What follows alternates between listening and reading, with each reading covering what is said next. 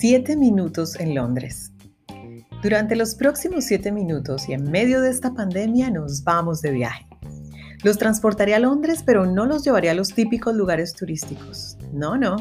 Aunque sí, los recordaremos por breves segundos. De mi vida en Londres rescaté unas interesantes recomendaciones. Me enfocaré en siete de ellas que aunque no son las más comunes ni son las más esperadas de una guía turística, sí podrían ser las más divertidas.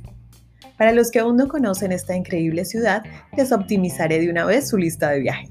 Para los que ya han ido, podría apostar que algunos volverían a planear su regreso por alguna de estas recomendaciones puntuales. Adicionar al arte, cultura, historia y múltiples monumentos cobra bastante importancia para este contenido la diversión, acción y sobre todo la rareza cotidiana que solo los nativos recomendarían. Los dejo pues con estas interesantes y divertidas recomendaciones. Tomen nota y despídanse que ya nos vamos.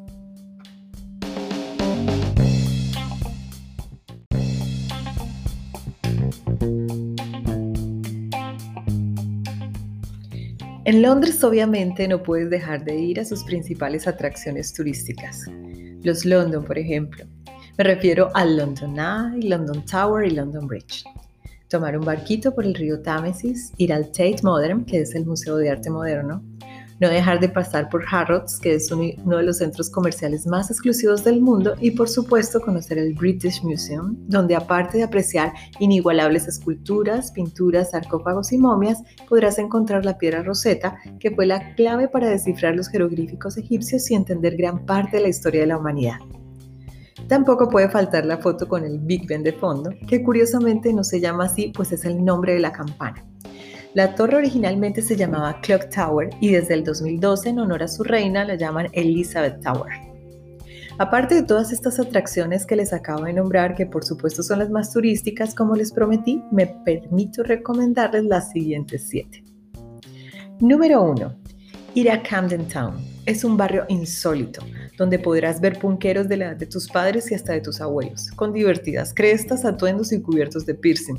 Encontrarás el mercado más grande de Londres y sin duda el más alternativo mientras escuchas diferentes grupos de música en vivo. Podrás encontrar un regalo único verdaderamente original y deleitarte con extraños menús en los puestos callejeros. Mi zona favorita definitivamente es Camden High Street en la que mientras caminas podrás tomar muchas fotografías de las pintorescas y temáticas fachadas. También entrar a varias tiendas en las que podrás encontrar desde la ropa gótica más alocada hasta los más elaborados tatuajes. Número 2. Otro plan es parquear en Londres. Bueno, no me malentiendan, no hablo de estacionar, hablo de recorrer los hermosos parques londinenses, preferiblemente en verano.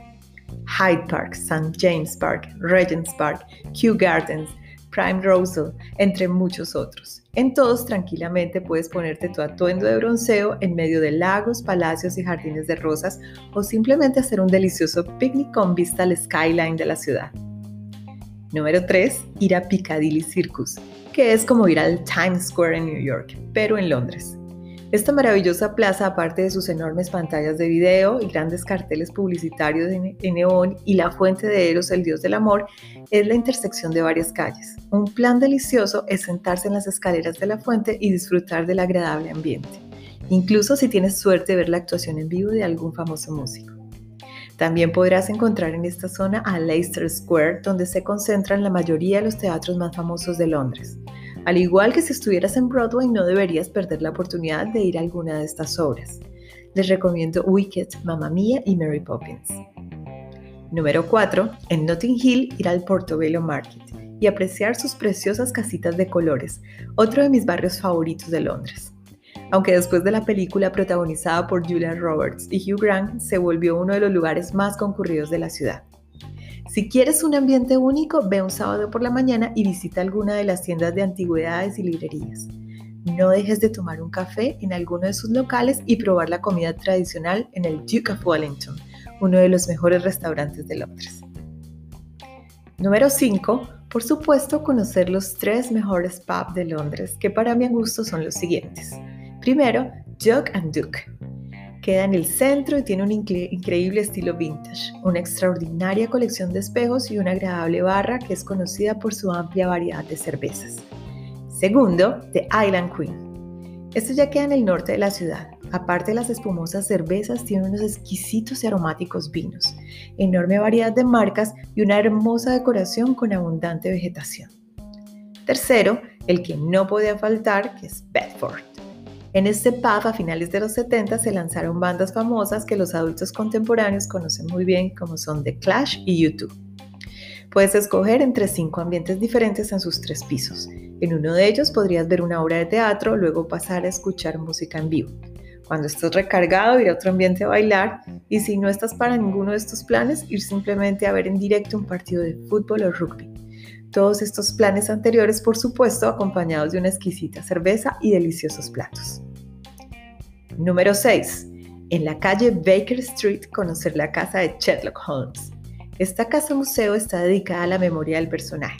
A los que nos gusta este tipo de literatura de ficción y misterio, disfrutamos mucho conocerla, pues está ambientada en sus relatos. Nos podemos poner su gorra y posar para una foto con su famosa pipa. Y número 7, por último, un plan que no te puedes perder es subir a alguno de los mejores miradores para ver el atardecer londinense. Las mejores tres opciones definitivamente son, primero, The Shard. Es el edificio más alto de la Unión Europea con una panorámica de 360 grados. Segundo, London Eye, que es esta famosa y enorme rueda con sus grandiosas cabinas de cristal en las que caben más de 20 personas cómodamente. Desde ahí, aparte de la ciudad, tienes una increíble vista del río Támesis y del Big Ben. Tercero, el Sky Garden. Es un mirador que combina las fantásticas vistas de la ciudad con uno de los más hermosos jardines botánicos. Es perfecto para tomarte un típico té o un café, un cóctel o una deliciosa cena. Y con estas siete recomendaciones, en siete minutos, termino este que podría ser un interesante podcast para los que quieran conocer esta increíble ciudad y por qué no repetir el viajecito los que ya la conocen y se les olvidó pasar por estos interesantes y curiosos lugares.